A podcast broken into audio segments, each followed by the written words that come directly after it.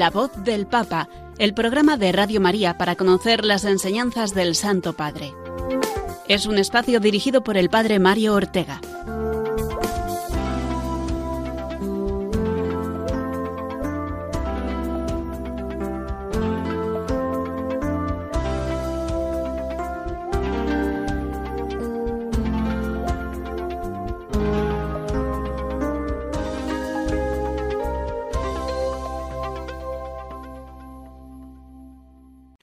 Días, mis amigos, amigos de Radio María, amigos que nos escucháis cada semana en este programa de La Voz del Papa, en el que nos disponemos a escuchar tanto las últimas novedades, las últimas enseñanzas del Santo Padre, las que nos ha dirigido en la última semana, como también los eh, distintos documentos magisteriales que en cada semana, en cada programa, nos encargamos de ir repasando, revisando, recordando. Estamos en plena cuaresma, en la cuarta semana ya de este tiempo que nos acerca y ya estamos muy cerca a la Pascua del Señor. Estaremos muy atentos, por supuesto, a vivir eh, los misterios de la Semana Santa, de la Pascua del Señor, en unión con el Papa, siguiendo aquí en Radio María, como bien sabéis, los eh, distintos oficios y celebraciones que presidirá el Santo Padre.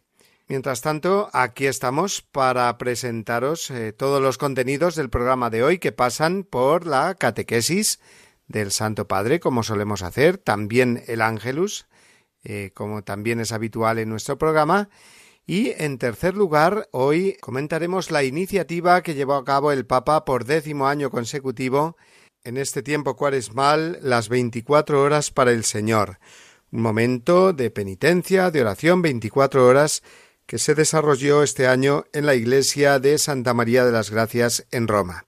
Y finalmente tendremos el comentario a la exhortación Gaudete et exultate y llegaremos al final de esta exhortación con el capítulo titulado Combate, Vigilancia y Discernimiento. Pero antes, como bien sabéis, eh, tenemos que rezar por el Papa, rezamos por él y lo hacemos con la oración habitual. Oración por el Papa Francisco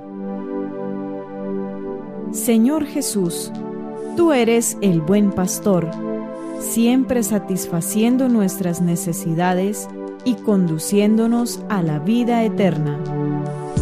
Te damos gracias por el Papa Francisco, tu vicario en la tierra, siervo de los siervos de Dios.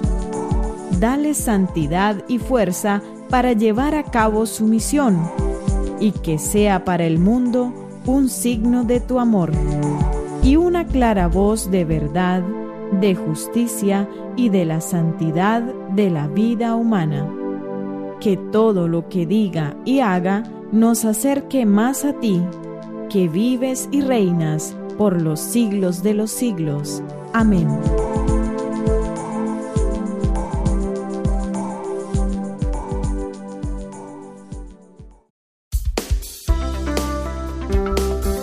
La voz del Papa, el programa de Radio María que te ofrece la enseñanza y la actualidad del Santo Padre.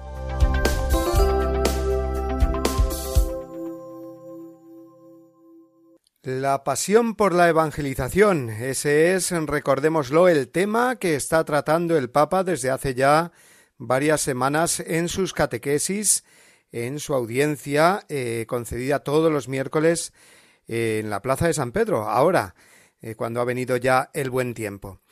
Y en la última de las catequesis nos habló sobre la palabra apóstoles o apostolado citando el decreto del Concilio Vaticano II, el decreto Apostolicam Actuasitatem, que nos habla precisamente de esta cuestión del apostolado, concretamente del apostolado de los laicos, el decreto Apostolicam Actuositatem. Y dice así la frase sobre la que el Papa se centró. La vocación cristiana, por su misma naturaleza, es también vocación al apostolado. O sea que el apostolado no es un añadido. El imitar a los apóstoles, ser como los apóstoles, es voluntad del mismo Dios sobre todos y cada uno de los cristianos. No es, como digo, un añadido. La evangelización toma el nombre de apostolado desde el momento que tomamos conciencia de que somos todos apóstoles, no sólo los obispos, que son los sucesores de los apóstoles, ni los santos misioneros, que han sido eh, llamados también apóstoles del Señor, sino todo cristiano es apóstol. Le corresponde esta palabra que significa enviado para una misión, y eso lo es todo cristiano. Así lo explica el Papa. Por tanto, ¿qué significa ser apóstol? Significa ser enviado para una misión. Ejemplar y fundacional es el acontecimiento en el que Cristo resucitado manda a sus apóstoles al mundo, transmitiéndoles el poder que Él mismo ha recibido del Padre y donándoles su espíritu. Leemos en el Evangelio de Juan, Jesús les dijo otra vez, la paz con ustedes. Como el Padre me envió, también yo los envío. Dicho esto, sopló sobre ellos y les dijo, reciban el Espíritu Santo. Una cosa es el ministerio apostólico, que viene por la transmisión del sacramento del orden, y estos son los obispos, sucesores de los apóstoles, entre ellos el Papa, sucesor de San Pedro, y con ellos también sus colaboradores, los presbíteros. Ambos órdenes, eh, episcopal y presbiteral, participan del sacerdocio ministerial, que les permite eh, celebrar la Eucaristía, hacer la Eucaristía y dar la absolución eh, de los pecados. Estos dos sacramentos principalmente son los sacramentos, digamos, emanados del orden sacerdotal. Eh, solo a los doce apóstoles, constituidos obispos y sacerdotes por el mismo Jesús y a sus sucesores a lo largo de los siglos, les corresponde este poder para servir a todo el pueblo de Dios, y en ese sentido son apóstoles. Pero lo que el Papa nos dice, lo que el Papa eh, insiste en esta catequesis, recordándonos la expresión genuina del Concilio Vaticano II, es que todo cristiano es apóstol en cuanto que tiene vocación al apostolado, es decir, a la misión de anunciar el Evangelio, tal como la mandó el mismo Jesús. La vocación cristiana, por su misma naturaleza, es también vocación al apostolado. Ojo, que la palabra apostolado ha sido un poco denostada en las últimas décadas y presentada como eh, pasada, un poco de moda. Cuando decimos hay que hacer apostolado, por ejemplo. Y el Papa nos enseña en este sentido que no hay que tener miedo a la palabra apostolado, porque eh, se corresponde a la realidad de lo que somos, de lo que somos todos, sacerdotes, consagrados y laicos, todos somos apóstoles. Todo cristiano es apóstol por vocación. Luego ejercer esa vocación es hacer apostolado, no en el sentido de hacer proselitismo, eso es otra cosa, que el Papa critica haciéndonos entender que el apostolado no es unir como sea a aumentar el número de los cristianos, a dar lecciones eh, con la actitud de estar por encima, etcétera. No, el apostolado es evangelizar como los apóstoles lo hicieron, es decir, en primer lugar con el ejemplo, con la predicación también, por supuesto, pero ante todo con la vida coherente al Evangelio, que es lo que atrae de verdad. El Papa abundó en su catequesis eh, en esta idea de ser apóstol por vocación. Lo volvemos a escuchar. Otro aspecto fundamental del ser apóstol es la vocación, es decir, la llamada. Ha sido así desde el principio, cuando el Señor Jesús llamó a los que Él quiso y vinieron donde Él. Los constituyó como grupo, atribuyéndoles el título de apóstoles, para que estuvieran con Él y para enviarles en misión San Pablo en sus cartas se presenta así, Pablo llamado a ser apóstol, es decir, enviado. Y también Pablo, siervo de Cristo, apóstol, enviado por vocación, escogido para el Evangelio de Dios, e insiste en el hecho de ser apóstol, no de parte de los hombres ni por mediación de hombre alguno, sino por Jesucristo y Dios Padre, que le resucitó de entre los muertos.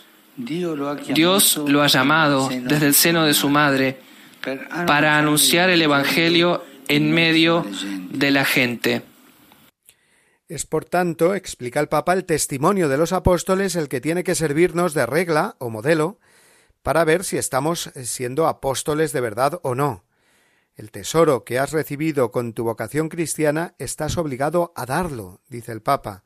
Fijaos qué frase tan tan clara, ¿no? El tesoro que has recibido con tu vocación cristiana estás obligado a darlo. Ahora bien, ¿Cómo entiende en la Iglesia, el Concilio Vaticano II, la colaboración del laicado con la jerarquía, es decir, con el Papa, los obispos y los sacerdotes? ¿Cómo ha de ser esa relación laicos eh, ministros de la Iglesia? ¿Se trata de algo coyuntural, eh, estratégico, diríamos, motivado por eh, los tiempos modernos? No, en absoluto, dijo el Papa, no es algo de un momento histórico, aunque es verdad que se ha subrayado más ahora, este papel evangelizador apostólico de los laicos que no es simplemente una mera colaboración, sino que tiene un protagonismo también.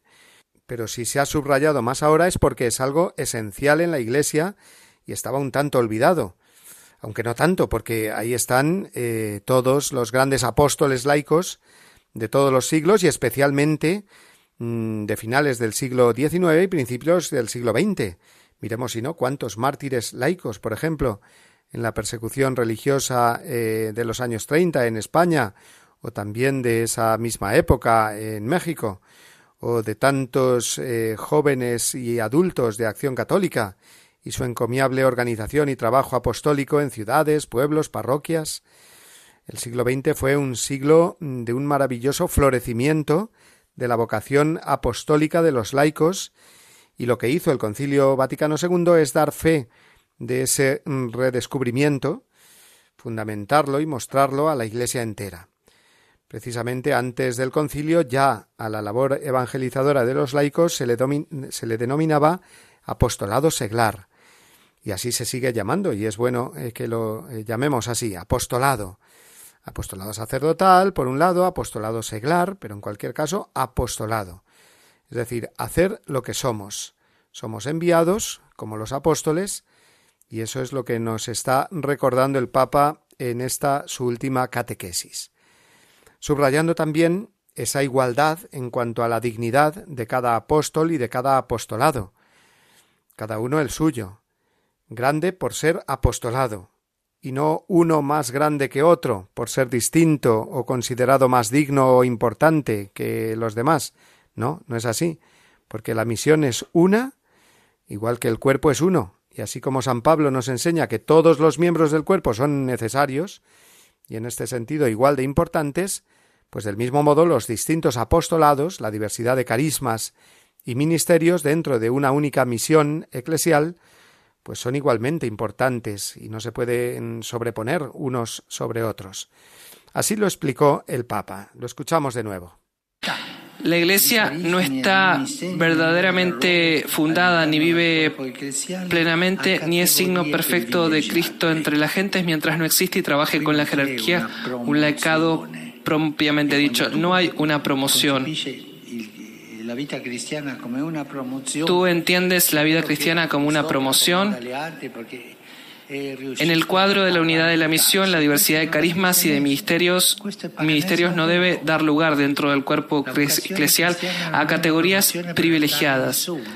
La vocación cristiana es otra cosa. Es una cosa grande esto se debe a que, aunque algunos por voluntad de Cristo han sido constituidos doctores, dispensadores de los misterios y pastores para los demás, existe una auténtica igualdad entre todos en cuanto a la dignidad y a la acción común a todos los fieles en orden a la edificación del cuerpo de Cristo. ¿Quién tiene más dignidad en la Iglesia? ¿El obispo, el sacerdote? No. Todos somos cristianos al servicio de los demás. ¿Quién es más importante en la iglesia? La religiosa, la persona común, bautizada, no bautizada, el niño, el obispo, todos somos iguales, somos iguales. Y cuando una de las partes se cree más importante que la otra y levanta la nariz así, se equivoca. Esa no es la vocación de Jesús, la vocación que Jesús da a todos, pero también a aquellos que parecen estar en lugares más altos es el servicio, servir a los demás, humillarse. Si tú encuentras una persona que en la iglesia tiene una vocación más alta y tú la ves vanidosa, Puedes decir, pobrecito, reza por él porque no ha entendido la vocación de Dios. La vocación de Dios es adoración al Padre, amor a la comunidad y servicio. Esto es ser apóstoles. Esta es, este es el testimonio de los apóstoles. Bien, pues estas fueron las líneas fundamentales de la última catequesis, la de la semana pasada del Papa Francisco, hablando sobre el apostolado. Pero no perdemos la oportunidad de escucharlo a él Mm, pronunciando él mismo el resumen que nos hizo en castellano. Aquí va.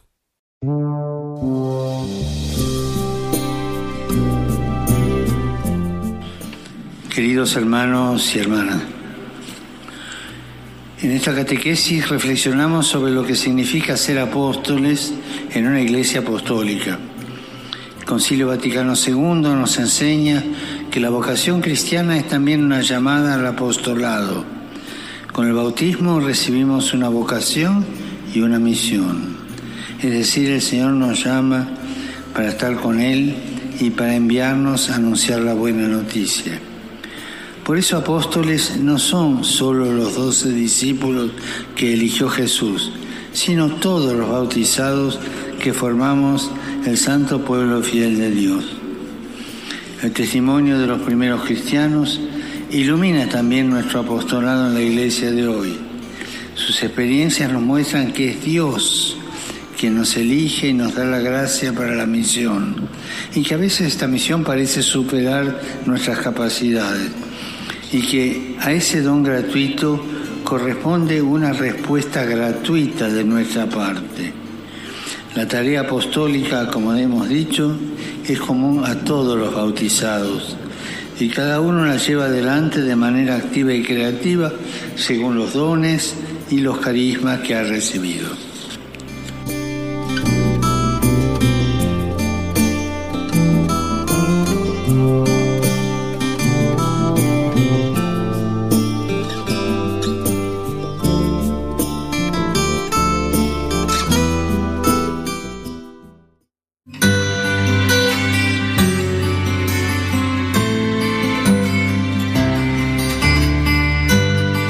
Jesús eligió en primer lugar a Simón llamado Pedro. Con este significativo relieve de la primacía de Simón Pedro, San Mateo introduce en su Evangelio la lista de los doce apóstoles. Fue llamado a desempeñar en la Iglesia una función propia y específica. Él es la roca sobre la que Cristo edificará su Iglesia. Es aquel que una vez convertido no fallará en la fe y confirmará a sus hermanos. Y por último, es el pastor que guiará a toda la comunidad de los discípulos del Señor. Del documento El primado del sucesor de Pedro, de la Sagrada Congregación para la Doctrina de la Fe.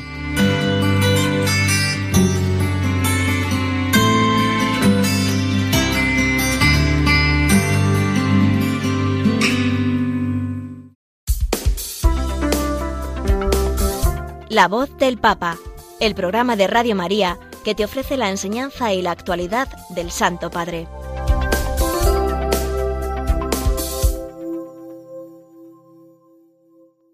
Nos trasladamos ahora al domingo pasado, a la plaza de San Pedro, donde a mediodía el Papa pronunció el Ángelus, que viene precedido siempre, como sabemos, de esa explicación del Evangelio, de esa pequeña homilía o reflexión que el Papa nos ofrece de un modo muy personal, subrayando esas ideas del Evangelio que quiere que la Iglesia medite con él. En concreto, eh, recordamos que el Evangelio del domingo era el del ciego de nacimiento, capítulo noveno de San Juan. El otro día escuchaba a una persona que decía, para recordar dónde está este pasaje del ciego de nacimiento que está en el capítulo noveno de Nove, no, o sea, lo del ciego de nacimiento, capítulo noveno de San Juan. Y lo primero que quiere decirnos el Papa, si lo dijo, lo primero que quiero deciros es que toméis hoy el Evangelio, hoy se refería al otro día, pero nos vale para toda la semana, porque es el Evangelio de la cuarta semana de Cuaresma que eh, nos porque es el Evangelio de la cuarta semana de Cuaresma que nos ilumina. Dice, tomad en serio el Evangelio y leed este milagro de Jesús, porque no es simplemente un milagro, eh, sino que nos muestra cómo procede Jesús y cómo procede el corazón humano. Es decir, en este eh, milagro detallado, que ocupa prácticamente todo el capítulo noveno de San Juan, eh, se nos presentan distintos personajes. En primer lugar, dice el Papa, están los discípulos de Jesús que ante el ciego de nacimiento terminan en el chismorreo, dice el Papa. Se preguntan si la culpa es de sus padres o suya. Se lo preguntan hacia Jesús, son sus mismos discípulos. Es decir, que caen, digamos, en esa eh, idea o convencimiento que había en el Antiguo Testamento de que alguien tendría la culpa del pecado. Buscan un culpable. Y nosotros también muchas veces caemos en esta tentación, ¿no? Buscar un culpable en lugar de eh, plantearnos las preguntas exigentes de la vida. Luego, primeros personajes que nos ayudan a reflexionar eh, son los mismos discípulos de Jesús preguntándose eh, buscando un culpable. Después, una vez curado el ciego, las reacciones aumentan.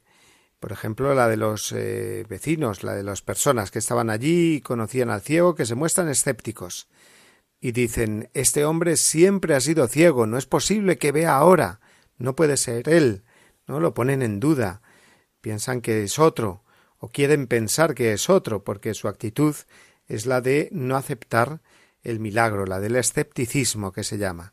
Para ellos es mejor eh, dejar todo como era antes, ¿no? Eh, representan ese miedo que sentimos muchas veces ante la novedad, eh, ante distintos eh, problemas, entre comillas, en que nos pueda meter la verdad. Y la verdad no nos mete en problemas, indudablemente, sino que nos da libertad. Sin embargo, vemos que eh, se dejan llevar todas estas personas que conocen al ciego, empezando por sus padres, por el miedo. Dice San Juan que temen a las autoridades religiosas y por lo tanto no se pronuncian. Preguntarle a él a nuestro hijo, que es, que es ya mayor, de, recordamos que decía el Evangelio. Pero bueno, en cualquier caso, en todas estas reacciones emergen corazones cerrados frente al signo de Jesús. Por esos motivos que hemos dicho antes, varios, ¿no? Porque buscan un culpable, porque no saben sorprenderse, porque no quieren cambiar, porque están bloqueados por el miedo, ¿no? Eh, y hoy en día se dan esas mismas situaciones frente a algo que es precisamente un mensaje de testimonio de una persona, es un mensaje de Jesús, nosotros caemos en esto, buscamos otra explicación, no queremos cambiar, buscamos una salida más elegante que aceptar la verdad. Y así llegamos a la, a la persona del ciego, del ciego curado, que es el único que reacciona bien, dice el Papa, y lo hace de la forma más sencilla. Era ciego y ahora veo. Y ya está. Esa es la verdad, ¿no? Eh, era ciego y ahora veo. Él dice la verdad y la verdad siempre es sencilla. Eh, primero, este hombre eh, se veía obligado para pedir limosna y sufría los prejuicios de los demás, ¿no? Es pobre y ciego de nacimiento, debe sufrir, debe pagar sus, por sus pecados o por los de sus antepasados, así se pensaba, pero ahora, curado, eh, liberado en el cuerpo y en el espíritu, da testimonio de Jesús. Era ciego y ahora veo. No tiene miedo de lo que dirán los demás, eh, ya no teme esas actitudes de desprecio, porque Jesús le ha dado plena dignidad. Esta es la, idea que, que subrayó el Papa, ¿no? El ciego curado como el que nos muestra la reacción correcta ante los milagros que el Señor produce también o hace también en nuestra vida. Nos da libertad, nos da plena dignidad. Por lo tanto, termina el Papa preguntándose o preguntándonos con todos estos personajes del Evangelio, ¿con cuál nos quedamos o qué posición tomamos? ¿Qué hubiéramos dicho entonces si hubiéramos sido testigos eh, de, en ese momento del milagro. Y sobre todo, ¿qué hacemos hoy? ¿Sabemos, como el ciego, ver el bien y ser agradecidos por los dones que recibimos? Me pregunto, ¿cómo es mi dignidad? ¿O cómo es tu dignidad? ¿Testimoniamos a Jesús o difundimos críticas y sospechas? ¿Somos libres frente a los prejuicios o nos asociamos a los que difunden negatividad y chismes? ¿Estamos felices de decir que Jesús nos ama, que nos salva, o como los padres del ciego de nacimiento nos dejamos enjaular por temor a lo que pensará la gente? En fin, el Papa va lanzándonos estas preguntas, que sabemos que siempre lo hace, a modos de examen de conciencia, ¿no? a la luz del Evangelio eh, que ha comentado y de las ideas que ha subrayado. Por lo tanto, concluye, hermanos y hermanas, pidamos hoy la gracia de sorprendernos cada día por los dones de Dios y de ver las diferentes circunstancias de la vida, también las más difíciles de aceptar, como ocasiones para obrar el bien, como hizo eh, Jesús con el ciego. Bien, pues este es el resumen o las ideas principales eh, que el Papa destacó del Evangelio de este domingo. Y también en la liturgia de la palabra de este domingo sabemos que se contenía el Salmo, el Salmo responsorial, el Salmo 22, que es el del Señor es mi pastor, nada me falta. Así que vamos a hacer ahora una pausa y vamos a escuchar una canción, precisamente el Salmo 22, inspirada en el Salmo 22, es la canción de Gonzalo Mazarrasa, El Señor es mi pastor, que él nos canta además en una grabación que hizo aquí eh, simplemente con su voz y su guitarra en los micrófonos de Radio María.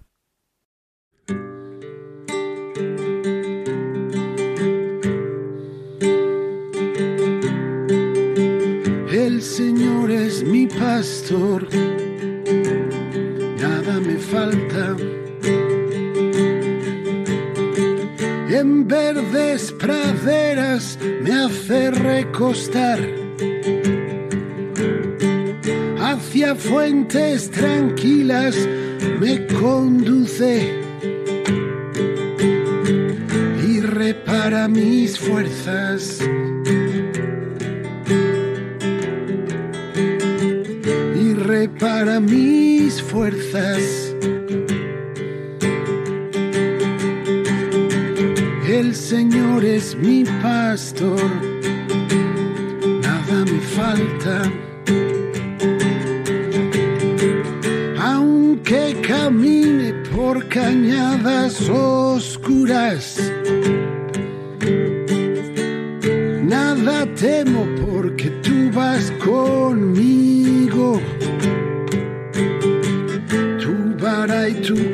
Callado me sosiegan. El Señor es mi pastor. Nada me falta. y misericordia me acompañan. Todos los días de mi vida y habitaré en tu casa para siempre. El Señor es mi pastor nada me falta.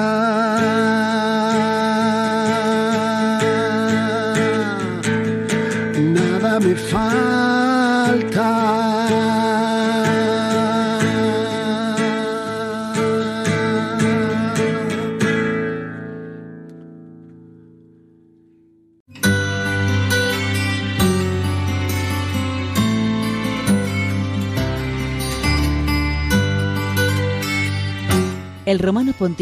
Como sucesor de Pedro, es el principio y fundamento perpetuo y visible de unidad, así de los obispos como de la multitud de los fieles.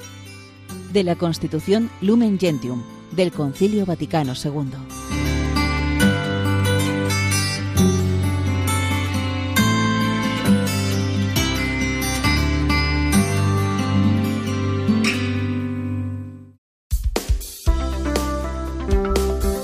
La voz del Papa, el programa de Radio María que te ofrece la enseñanza y la actualidad del Santo Padre.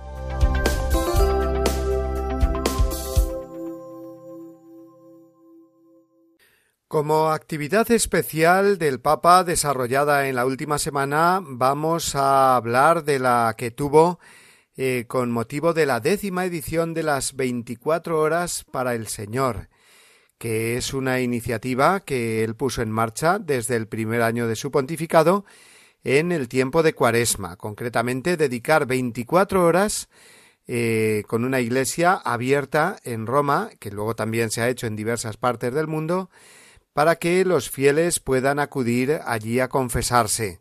Es una iniciativa, por lo tanto, cuaresmal de oración y de reconciliación querida por el Papa Francisco.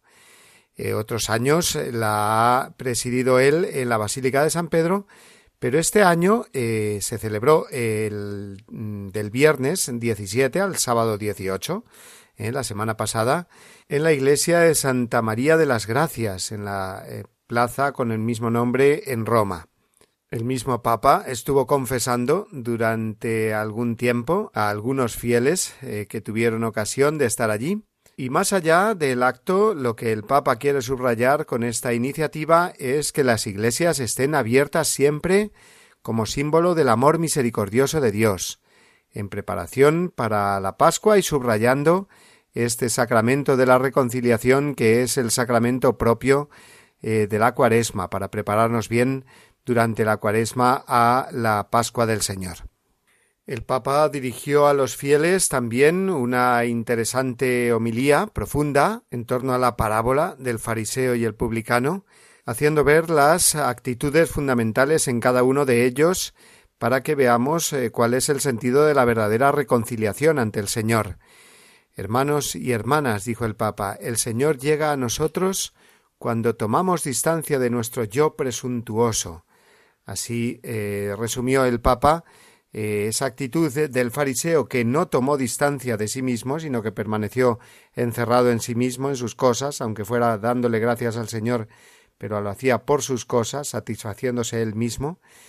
Y, eh, por el contrario, el, el publicano es el que salió de sí mismo, el que no cayó en la presunción y no se creyó mejor que los demás. Para acercarse al Señor, dijo el Papa, hay que decir yo soy el primero de los pecadores, y si no he caído en la suciedad más grande es porque tu misericordia me ha tomado de la mano. Esta es la actitud de Dios.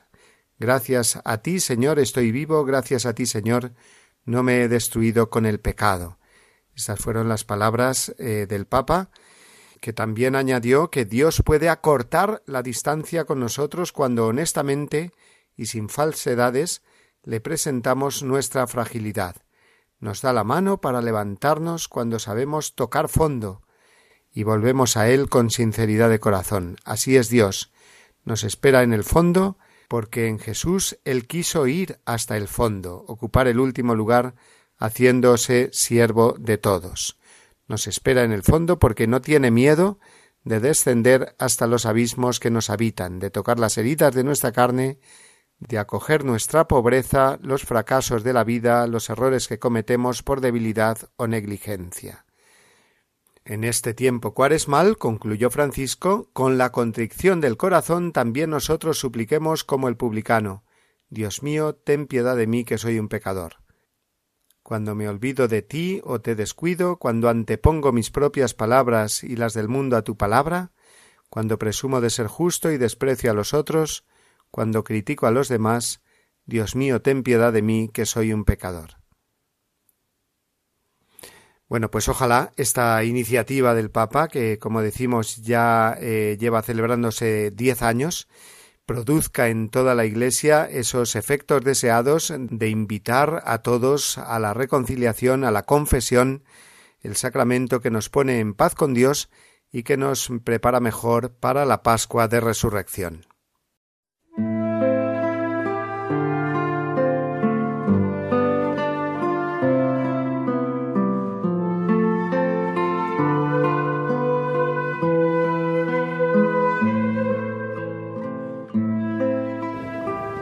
Confesión que se realiza de forma personal y privada no debe hacernos olvidar su carácter eclesial. En la comunidad cristiana es donde se hace presente el Espíritu Santo que renueva los corazones en el amor de Dios y une a todos los hermanos en un solo corazón en Jesucristo.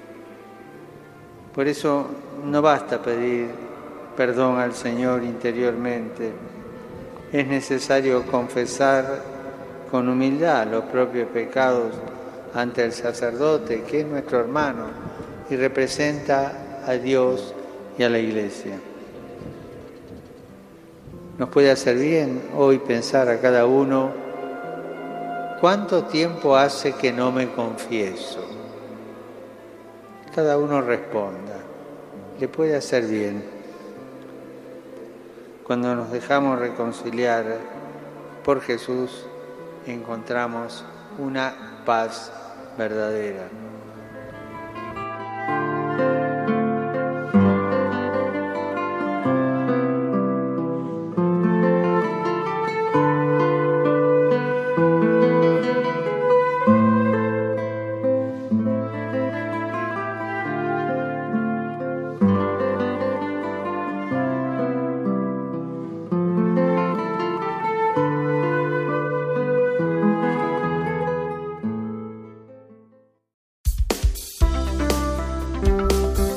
La voz del Papa, el programa de Radio María que te ofrece la enseñanza y la actualidad del Santo Padre.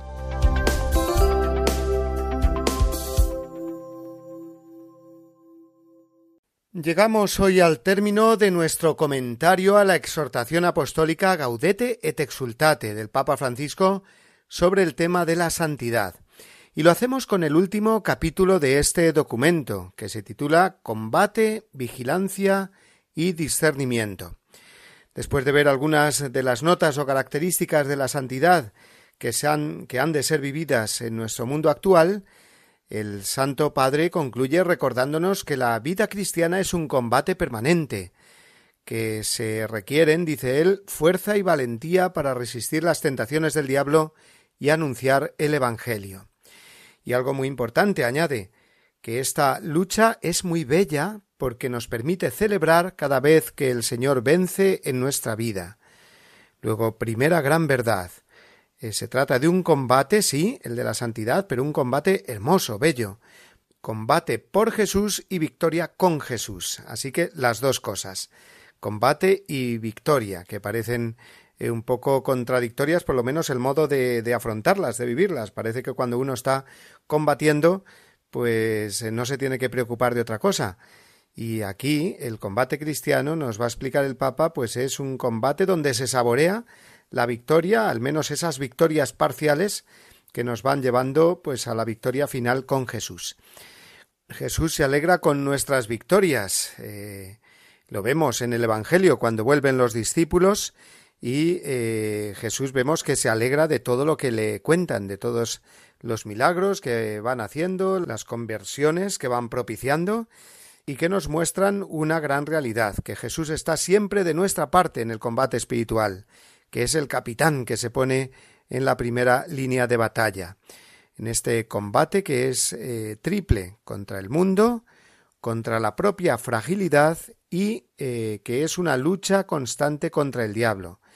Luego el Papa nos está recordando los tres enemigos del alma que dice la teología, digamos, eh, la espiritualidad tradicional de siempre, los enemigos del alma son tres, mundo, demonio y carne. Y aquí nos lo recuerda el Papa en este último capítulo de Gaudete et Exultate, deteniéndose especialmente en el demonio eh, como enemigo del alma, como algo más que un mito, dice, mm, subrayando, recordándonos bien la existencia real del diablo, como ángel caído, según nos enseña el catecismo en los números del 391 al 395. Aparte de ser una verdad divina revelada, es decir, que son muchísimos los lugares de la escritura donde se ve la presencia del maligno, del demonio, nosotros mismos es que lo podemos experimentar de mil maneras.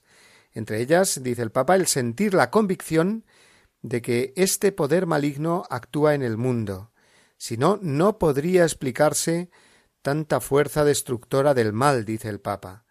Son fuerzas sobrehumanas, angélicas, como ya decía San Pablo, que no combatimos con poderes de este mundo, sino con poderes eh, sobrehumanos, con poder angélico, en este caso del demonio, que es el ángel caído, el ángel que desobedeció a Dios, y desde entonces le hace la guerra, eh, como no puede hacer mal directamente a él, pues le hace mal a los que Dios más quiere, que son que somos nosotros.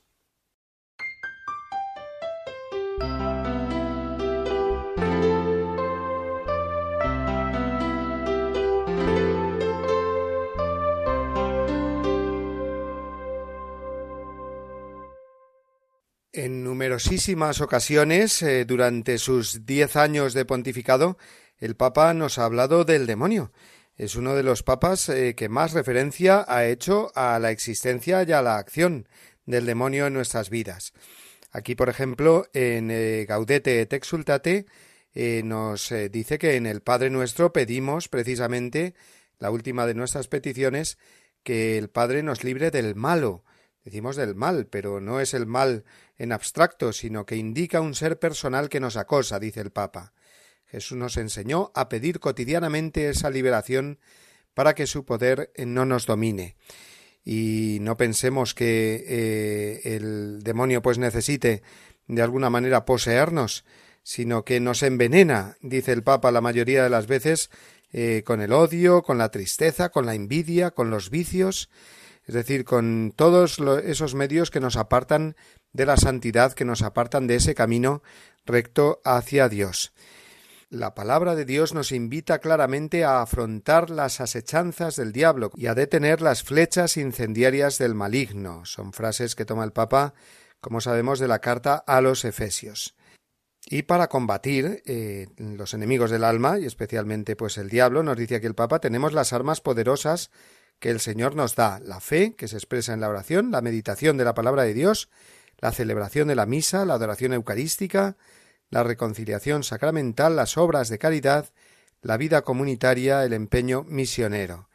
Es decir, que el Papa nos está advirtiendo de este combate espiritual contra las, contra las fuerzas del mal, manifestadas en el demonio, el mundo y la carne, pero nos advierte también de que el triunfo cristiano es siempre una cruz pero una cruz que al mismo tiempo es bandera de victoria, que se lleva con una ternura combativa ante los embates del mal. Estas son palabras textuales que ya utilizó en la exhortación apostólica Evangelii Gaudium. Seguidamente, el Papa nos habla a partir del número 164 de la exhortación de la corrupción espiritual. ¿Qué es esto de la corrupción espiritual? Porque corrupción es una palabra que estamos oyendo muchísimo. Bueno, pues es eh, peor, dice, que la caída de un pecador. Una cosa es caer en un pecado eh, con el que uno pues está luchando, eh, pero sin embargo cae por debilidad, por caer en la tentación y ya está. Y otra cosa es, digamos, ceder a ese mal de una manera habitual, habituarse a él, y bajar la guardia de manera pues que a uno le da igual 8 que 80 y por lo tanto pues se corrompe es decir, el mal como que de alguna manera le domina y ya no combate más el pecado. Es una especie de, rendirse ante el, ante el combate, ¿no? El Papa pone el ejemplo de David y su hijo Salomón. David fue un pecador, pero es que Salomón terminó siendo un corrupto, es decir, cedió ante ese pecado que le acechaba, mientras que a su padre le acechó el pecado y, eh, cayó en el pecado, pero se arrepintió, él como que se quedó en esa eh, corrupción final, ¿no? Y Jesús mismo nos advierte en el Evangelio por medio de esa imagen del eh, demonio que se va de la persona, pero que después, eh, pues por descuido de esa persona vuelve, dice, eh, pues con otros siete espíritus malignos que él, dice el Evangelio de San Lucas, capítulo once, y por lo tanto, pues termina siendo peor el destino de esa persona cuando cede al pecado y se corrompe. Y finalmente nos habla del discernimiento, el discernimiento como un factor esencial en, la, eh, en el camino de la santidad. Discernir, es decir, hacer ese examen de conciencia y más que eso, eh, pues ir eh, viendo a la luz de Dios las cosas que suceden a nuestro alrededor y dentro de nosotros para ver si vienen de Dios, si tenemos que secundarlas o por el contrario vienen del maligno y tenemos que huir de ellas, porque nos apartan del camino de la santidad. El Papa eh, se pregunta, o hace que nos preguntemos, ¿cómo saber si algo viene del Espíritu Santo o si su origen está en el espíritu del mundo o en el espíritu del diablo? La única forma es el discernimiento, que no supone solamente una buena capacidad de razonar, sino que es un don que hay que pedir. No es ponerse simplemente muy reflexivo, sino muy orante, muy a la luz de Dios, que es el que nos va a ayudar a discernir. El hábito del discernimiento, dice el Papa, es especialmente necesario hoy en día, porque estamos continuamente eh, ante una vida actual que nos ofrece enormes posibilidades de acción y de distracción, y el mundo las presenta como si fueran todas válidas y buenas. Es como una especie de, de exposición a un zapping constante, dice el Papa. ¿Eh? Sin la sabiduría del discernimiento podemos convertirnos fácilmente en marionetas a merced de las tendencias del momento.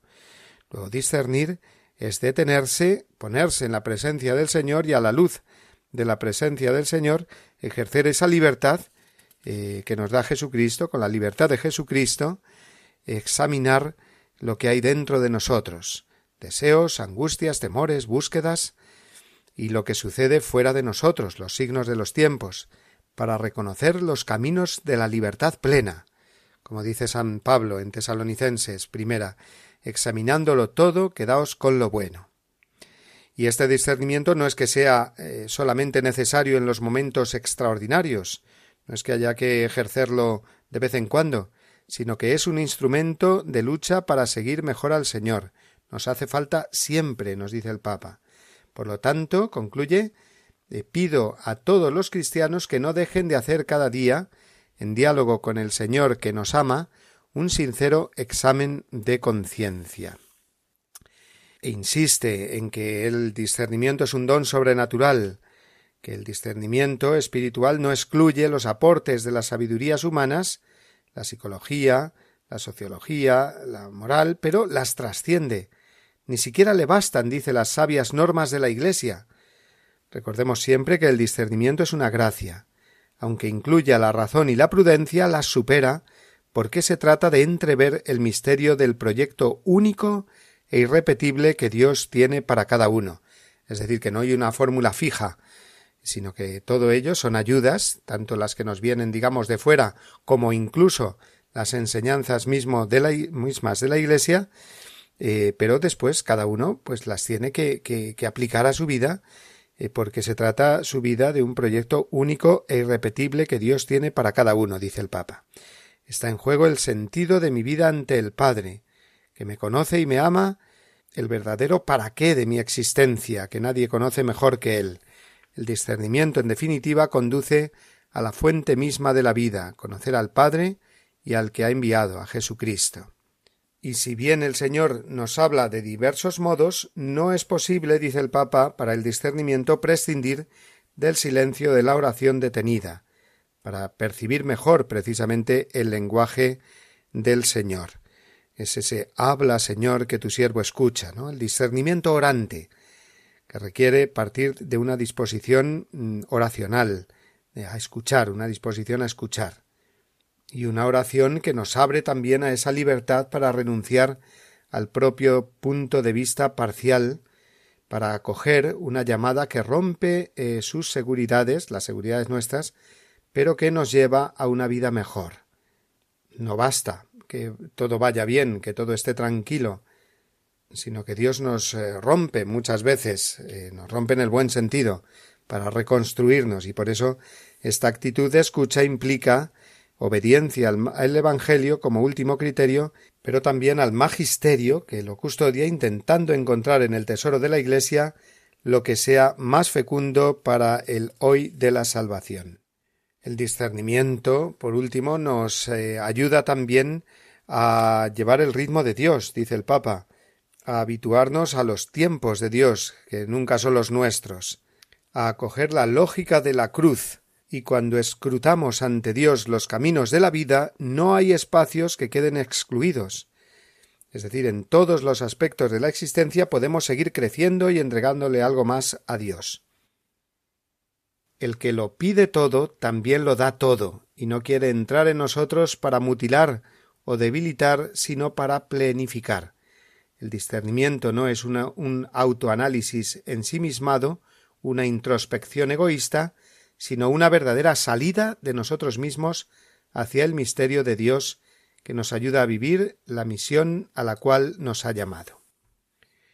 Bien, pues así llegamos al final de la exhortación Gaudete et Exultate. La terminamos con los eh, dos últimos eh, números que el Papa dedica como final a la Santísima Virgen María, diciendo Quiero que María corone estas reflexiones porque ella vivió como nadie las bienaventuranzas de Jesús.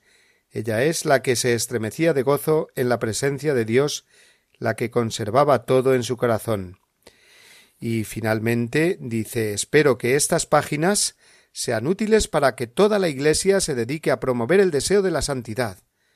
O sea, promover el deseo de la santidad, no solo para nosotros, sino para la Iglesia entera. En la medida que seamos santos cambiará el mundo. En la medida que seamos santos, la Iglesia saldrá de sus crisis, de sus oscuridades, y será realmente para el mundo ese signo de la presencia de Dios entre nosotros.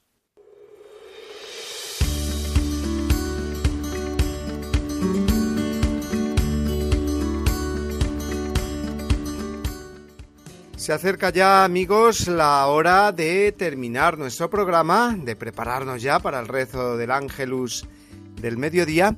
Y vamos, como siempre, a recordaros que podéis eh, descargar eh, nuestro programa en el podcast de Radio María para compartirlo con vuestros amigos, especialmente pensando en aquellos que no pueden escucharlo por la mañana, y que también podéis enviarnos vuestros comentarios y sugerencias al correo electrónico del programa La Voz del Papa arroba radiomaria.es.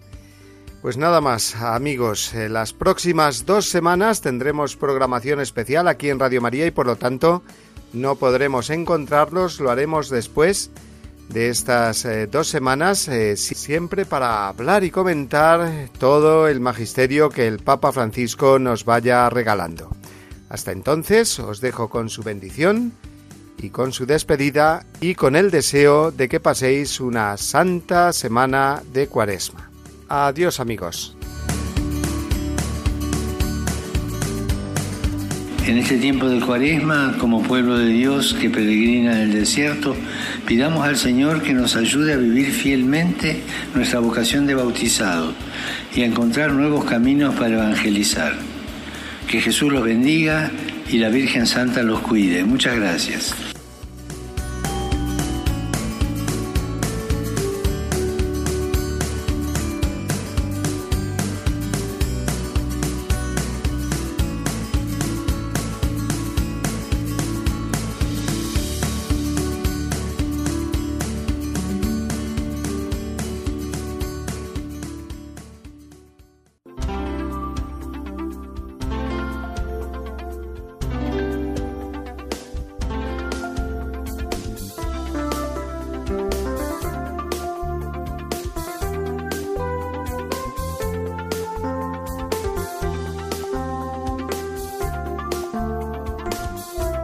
Han escuchado La voz del Papa, el programa de Radio María para conocer las enseñanzas del Santo Padre. Es un espacio dirigido por el Padre Mario Ortega.